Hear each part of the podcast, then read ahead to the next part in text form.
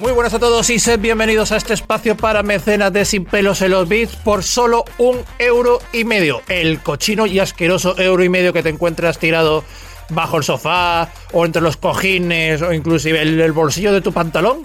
Por solamente un euro y medio, para un mes entero tendrás acceso a contenido exclusivo como el que te ofrecemos hoy, además de, por supuesto, ayudarnos mucho, que eso siempre, siempre es un placer, que que todo lo que sea mejorar el podcast, bienvenido sea, por no hablar también de que es un reconocimiento de nuestro trabajo. Así que un euro y medio no cuesta absolutamente nada, no os cuesta a vosotros, no me engañéis, cabrones.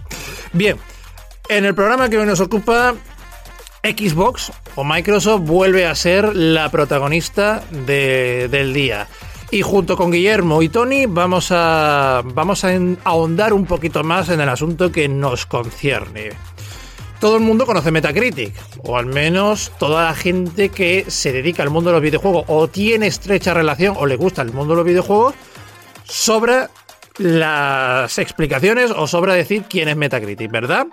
Pues bien, pues el caso es que este medio ha entrado a valorar cuáles son las 10 compañías de videojuegos con mejor puntuación.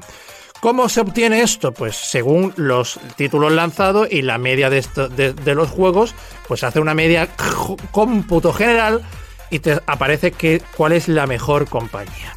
Bien, vamos a ampliar un poquito más la, la noticia. Y es que dice así, que Xbox fue la compañía mejor valorada en Metacritic gracias a la puntuación conjunta de todos sus videojuegos publicados durante 2021 llegando incluso a alcanzar la mayor puntuación media de la historia en el mismo sitio web y superando a PlayStation, que ocupó el segundo puesto. Según los datos ofrecidos por el medio citado y la propia Metacritic, se analizaron un total de 10 productos publicados por Xbox Game Studios, de los cuales 5 juegos lanzados en diferentes formatos y la puntuación media fue de 87,4 sobre 100, convirtiendo a Xbox en la compañía ganadora de su doceavo recuento anual de clasificaciones.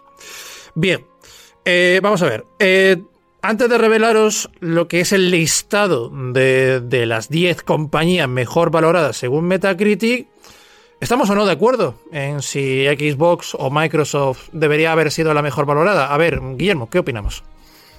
Bueno, pues a ver, no soy usuario de las nuevas consolas de generación, pero ya lo hemos hablado algunas veces. Microsoft, desde luego, ha pillado carrerilla, está haciendo las cosas de puta madre.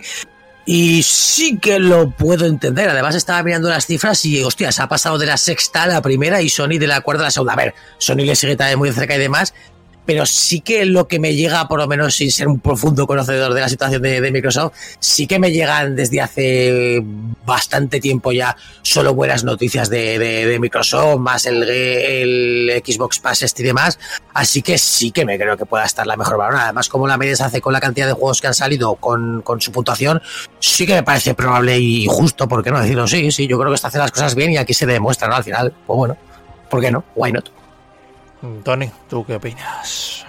Estoy totalmente de acuerdo. Ha sido, yo creo, un año triunfal para ellos, ya no solo por las adquisiciones y, demás. se nota que están invirtiendo en el producto, están creyendo mucho en los, en los videojuegos, están mimando mucho al jugador y está claro que aunque sea un principio de generación para ellos, porque es, es muy reciente, hay que admitirlo, se nota que pues eso que han puesto una apuesta en firme encima de la mesa y se han marcado una hoja de ruta que están cumpliendo y lo que han ido prometiendo lo están llevando a cabo que muchas veces el problema de las compañías es que se basan en, humo y aquí ellos no están están yendo con todo.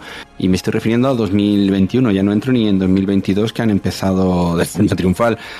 Y, y también es, es verdad que hay que decir que que, tenemos que reconocer que ya no solo en cantidad de juegos, porque es pronto, pero que sí que sus servicios están funcionando muy bien, son los más estables ahora mismo.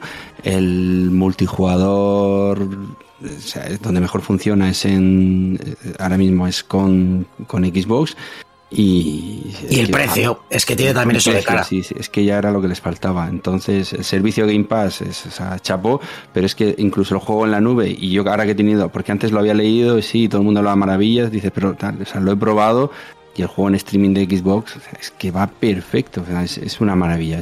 vamos, lo que están haciendo es Es, que va a cambiar el, sentido de. Es que solo, se le puede, solo se le puede pedir más. ¿Qué, ¿Qué, más le puedes pedir? Desde luego, cada paso que está haciendo parece que está bien hecho. Yo, yo era de los que siempre decían. Porque yo, yo he pasado por todas y cada una de las PlayStation. Yo he pasado por la 1, la 2, la 3, la 4, la PSP. Es decir, yo he pasado por todas las PlayStation habidas y por haber.